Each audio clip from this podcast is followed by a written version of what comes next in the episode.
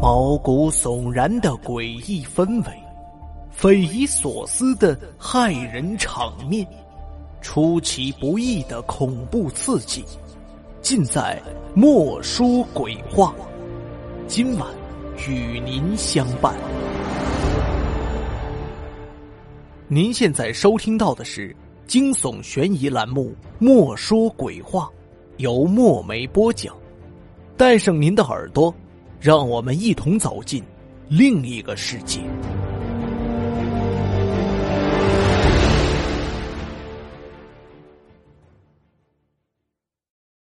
这个故事的名字叫《三个盗墓贼》。民国初年，三个盗墓贼进了龙曲山。三人中，老的叫马龙，小的叫马小龙，他们是一对父子。还有一个叫李丁的，是麻龙父子的债主。这次来盗墓，就是李丁胁迫麻龙父子来的。李丁早就听说有人靠盗墓发了大财，十分眼红。一次偶然的机会。他得知龙曲山上隐藏着一个唐朝的陵墓，据说墓主人是个贵妇，头戴珠翠，身披霞氅，名气更是多得数不胜数。要是到了这样的墓，下半辈子都不用愁了。李丁对麻龙父子说：“你们两个跟着我去挖宝贝，真要是挖出来了，你们的债就一笔勾销。”麻龙父子穷的快揭不开锅了，只好点头答应。一路上，李丁打着自己的如意算盘，天空却突然下起了大雨，三人只好躲进了一个溶洞避雨。令人意想不到的是，这个溶洞占地极大，一孔连一洞，如同迷宫。因为好奇，三个人在里面穿梭，越走越远。不知过了多久，走在最前面的李丁停住了脚步，呆立片刻，他兴奋的大叫起来：“哎，这儿有个墓，这儿有个墓！”麻龙父子跟过去一看，果然有块墓碑，因为光线太暗，看不清上面的字，但墓碑高大齐整，石头白中泛青，一看就不是普通的石料，里面埋的。一定是哪朝的达官贵人？李丁摩拳擦掌就要动手，马龙老汉一把抓住他，且慢！说着，马龙老汉四下里一扫，给李丁使了个眼色。这墓的四周实在有些古怪，乍看上去像是围了一圈人。马龙老汉走到近前一看，惊得几乎要叫出声来。马小龙赶紧点起火把。走到父亲身边，火把下那一群东西清清楚楚的显露出来，竟然是八具尸体。他们一律穿着盔甲，形似武士，团团围坐在墓的四周。更奇特的是，这些尸体也不知道存了多少年，竟然没有腐烂，而是像被抽去了水分的木乃伊。李丁很兴奋，啧啧称奇道。这里埋的一定是达官贵人，否则怎么会有八个武士甘愿为其殉葬呢？马龙老汉呆呆的，不知道在想什么。李丁推了他一下，说：“别管那些死人了，我们挖墓要紧。”马龙老汉却不动，喃喃的说：“看情形，这八个人是以死护主，人家拼死守墓。”我们现在却要挖开，你傻呀！这墓里一定有真金白银的，快动手吧！李丁往手心里啐了口唾沫，说道：“马龙老汉依旧不理会，蹲下身看着这些干尸，仿佛下定了决心，对儿子马小龙说：‘把他们背出去，安葬了再回来挖墓，让他们盯着，怎么下得了手？’”一听这话，李丁急了，说：“我们可是来盗墓的，而不是来收尸的。再说了，这都不知道是哪朝哪代的尸首了，管那么多闲事干嘛？马龙老汉可不听李丁的，他蹲下身来，用本来享受名气的白布裹了一具尸体，示意儿子抬出去。马小龙不敢违拗父亲，弯着腰和马龙老汉一起抬尸。李丁简直要气疯了：“你这老头怎么这样一根筋？那几个死人难道是你的祖上？”马龙老汉并不理会李丁的冷嘲热讽。和儿子继续进进出出的搬运尸体。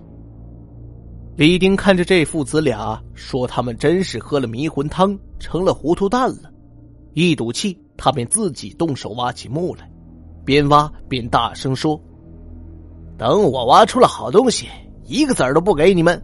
不仅一个子儿都不给，你们的债还要再加一成。”不久，外面的雨停了。马龙老汉和儿子还是一趟一趟的往外抬着尸体，溶洞区里拐弯，好在父子俩常在山里行走，走到哪儿就把路标放到哪儿，才没有迷路。当他们抬完最后一具尸体，已经是两个时辰之后了。然而八具尸体被放进挖好的土坑里，小心掩埋好。马龙老汉还往坟头上插了几根高高的蒿草。算是招魂幡。忙完了这一切，马龙老汉长舒了一口气，领着儿子再回到溶洞里。可奇怪的是，李丁居然不见了。这小子难道自己抱着宝贝跑了？马龙老汉奇怪道。再去看墓穴，早被挖开了，里面被翻得乱七八糟的，看样子。李丁好像拿走了东西，父子俩分头寻找，没多大功夫就发现倒在地上口吐白沫的李丁，他的怀里还紧紧抱着一个包袱，扒都扒不开。马龙老汉吓坏了，急忙让儿子背起李丁，自己在后面扶着，赶紧出了溶洞。马龙父子将李丁背回了家，马上叫来郎中。郎中看看，说：“人早死了，身子都冰凉了，还看个啥？”李丁无父无母，更无妻女，马龙老汉便安葬了他，两人的债就此一笔勾销。安葬完李丁之后，马龙老汉想起了他死都抱着的包袱，打开一看，里面竟然是一只巴掌大的镶金龙纹的青铜鼎，请行家来鉴定。说是明朝皇帝对当朝立功将领的赏赐。